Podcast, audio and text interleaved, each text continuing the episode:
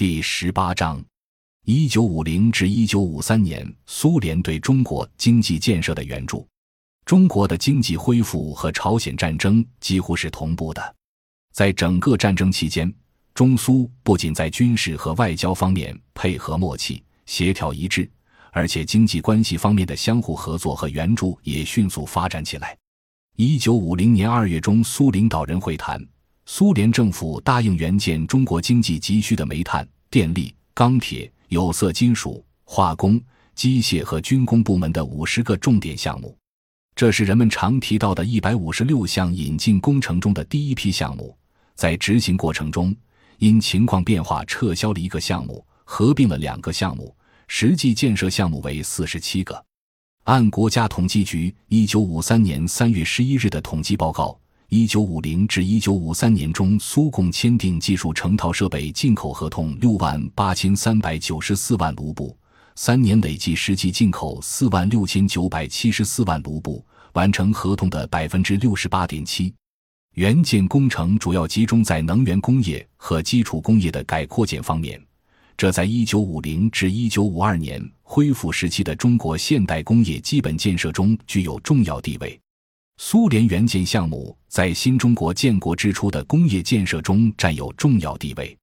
一九五零至一九五二年，中国固定资产实现新增金额合计为五十九亿元，全国能源和原材料主要产品生产能力实现新增。电力二十二点二万千瓦，煤炭开采一千五百六十三点七万吨每年，生铁七十六点四万吨每年，钢锭五十五点八万吨每年，钢材三十三点六万吨每年。而下表所列的苏联援建重点项目完全建成后，将实现新增固定资产合计达四十一点三九亿元，实现生产能力新增：电力八十七点五五万千瓦。煤炭开采七百八十万吨每年，生铁二百五十万吨每年，钢锭三百二十万吨每年，钢材二百五十万吨每年。一百五十六项工程的第二批项目是伴随中国经济发展“一五”计划的执行而开展的。一九五二年八至九月，周恩来总理率政府代表团与苏联政府商谈。双方最终确定，在一九五三至一九五九年内，由苏联援助中国新建和改建九十一个企业。根据时任政务院财经委员会副主任李富春的报告，包括在建的五十个项目在内的这一百四十一个企业的建成，到一九五九年将使中国的工业能力大大增长。在黑色冶金、有色金属、煤炭、电力、石油、机器制造。动力机械制造和化工方面都将超过现有生产能力一倍以上。中国不仅将有自己的汽车工业和拖拉机工业，在钢铁、煤炭、电力和石油等主要工业产品方面，也将达到苏联一五计划时的水平，接近或超过日本一九三七年日本发动全面侵华战争之年的水平。同一五计划直接有关的对苏成套设备的进口。则更多的要采取贸易形式，比如，中国要在一九五九年以前供应苏联十六万吨钨金矿、十一万吨锡、三万吨锑、三点五万吨钼金矿、九万吨橡胶以及相当数量的农副产品。而一九五零至一九五二年恢复时期引进的重点项目，主要是通过贷款方式。对于必须的科学技术资料，苏联主要是通过图书资料交换。以及项目或设备进口合同两种低价甚至无偿的途径提供，这是两国维持战略合作关系时期中国得到的特殊优惠。但对于来华专家的待遇和报酬，双方则进行了多次协商。因为在两次确定援建重点项目之后，中国这种基本上依靠引进外来设备短期推进国家工业化的方式。势必遭遇到所谓人力资本困境。例如，二十世纪五十年代初，华北地区的干部受过正规教育的很少，百分之七十以上是文盲、半文盲，其他也主要是参加革命之后仅仅经过扫盲教育。不仅工业化建设必须的科学技术人员和政府部门管理人才极度短缺，确实来不及通过发展高等教育来培养人才，而且。连工业化急需的技术工人也严重不足，需要大规模从苏联引进，由此涌现了两次数以万计的苏联专家伴随中国全面引进苏式工业化而来华的高潮。但双方在对苏专家的待遇问题上几经波折。刘少奇访苏时，斯大林曾表示，派往中国的专家其待遇只需与中国的优秀专家相同即可，不足部分则由苏联政府补贴。根据这一原则，刘少奇曾指示陈云和薄一波苏联专家临时薪资暂定最高标准为月薪两千五百斤小米。另需在食堂饭食价格和开设特别商店方面对专家给予照顾，但在一九四九年冬天，毛泽东和厚道的周恩来访苏时，特别是毛泽东代表中方提出关于中长铁路等涉及维护国家主权的新条款后，情况就有了很大变化。苏方提出相当于双工资的方案，即在支付苏联专家工资之外。中国政府还应每月支付给每个专家两千至四千卢布的补偿费用，用作对专家以前工作的企业和单位的补偿。这笔钱要交给苏联政府。周恩来与苏方在协商专家费用时提出，这笔补偿费用如果以美元结算，那么对中国政府来说，相当于每月一万至一万八千斤小米，而中央人民政府主席和副主席们每月只有三千四百斤小米。部长们只有两千八百斤小米，中国政府希望用提供各种食品和商品的方式作为补偿金，这比支付美元要轻松得多。但由于苏方坚持以外汇，按照美元汇率计价的卢布结算，最后形成的决议内容是：中国应向苏联专家支付相当于中国专家工资水平的工资，另外再支付专家出差的补偿金。按每人每月一千五百至三千卢布计。此外，关于在华苏联军事的工资和补偿金问题，双方也经过多次协商。因此，完全客观的看历史，受制于战后两个超级大国地缘战略调整的，被战略性的外资投入客观的主导着的中国工业化，并不是从第一个五年计划确立后的一九五二年起步的。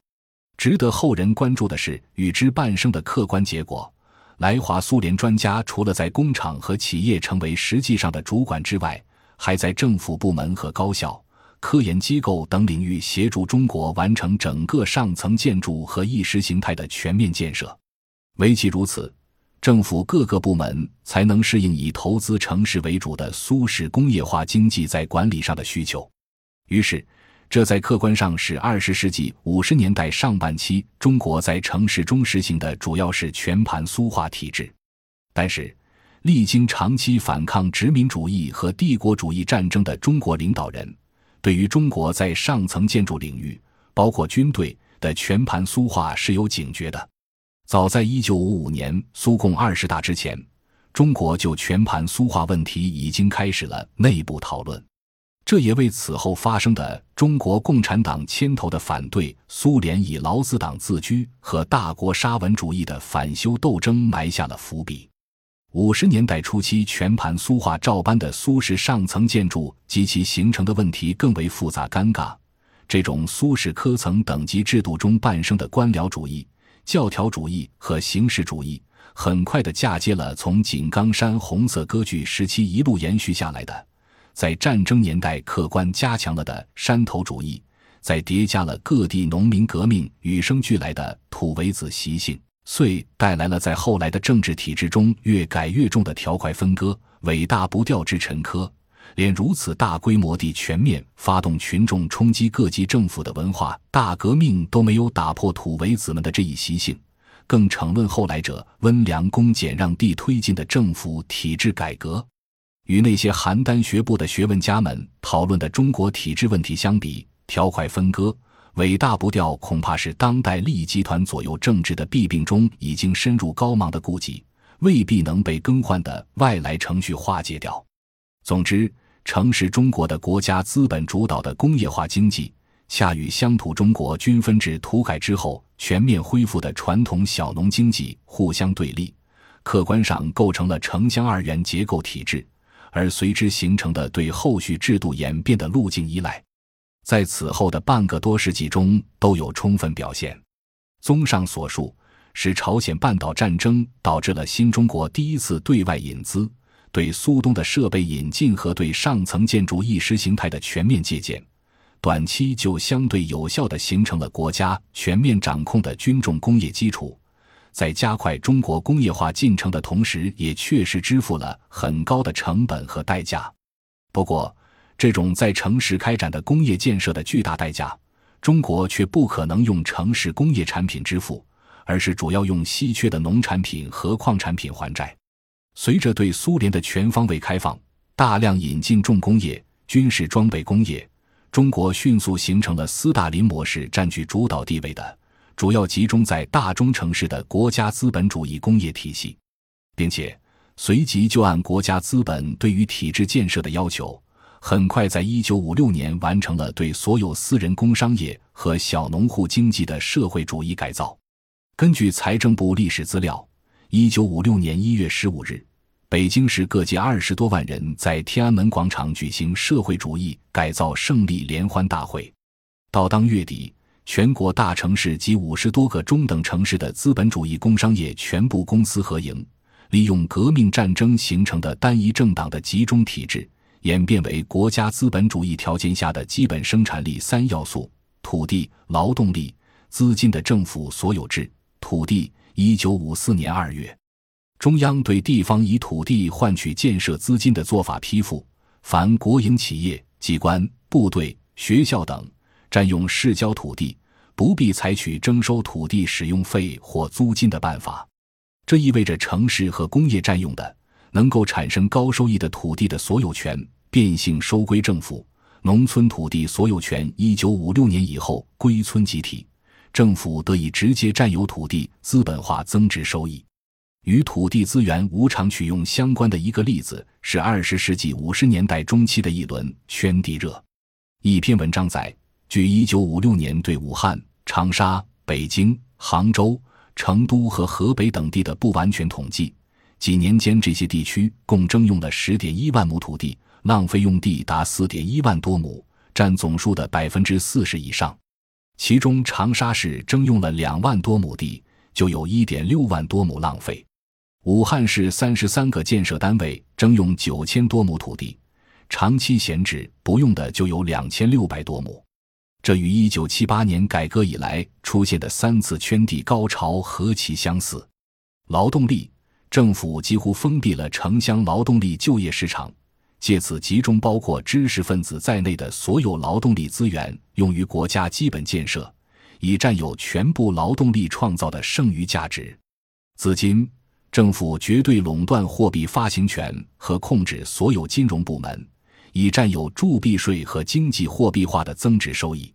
就这样，生产力基本要素的私有制在新中国只存在了不到七年的时间，就被国家工业化原始积累的客观需求改造为以政府所有制为财产基础，因而资本必然内化于政府的、具有中国特色的政府公司主义 （government corporatism） 的经济体制。这种在资本极度稀缺条件下的政府公司主义，被事实证明是一种既有利于缩短工业化原始积累的时间，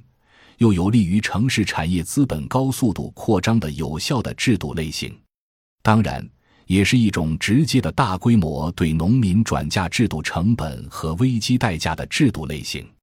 综上所述，中国只在一九五三年之前实行过发展私营经济的新民主主义。民族资本主义工业化，此后则由于国家得到外部大工业投资，而很快完成了民族资本主义向国家资本主义的制度演变。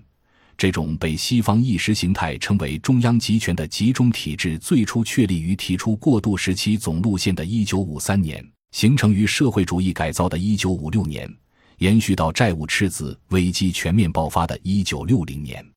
它主要以国家负债的方式从苏联引进设备和技术，同时由中央政府通过以乡镇为单位的大规模集体化从三农提取剩余，以此完成国家工业化原始积累和对外还债。本章已经播讲完毕，感谢您的收听，喜欢请订阅专辑，关注主播，主页有更多精彩内容。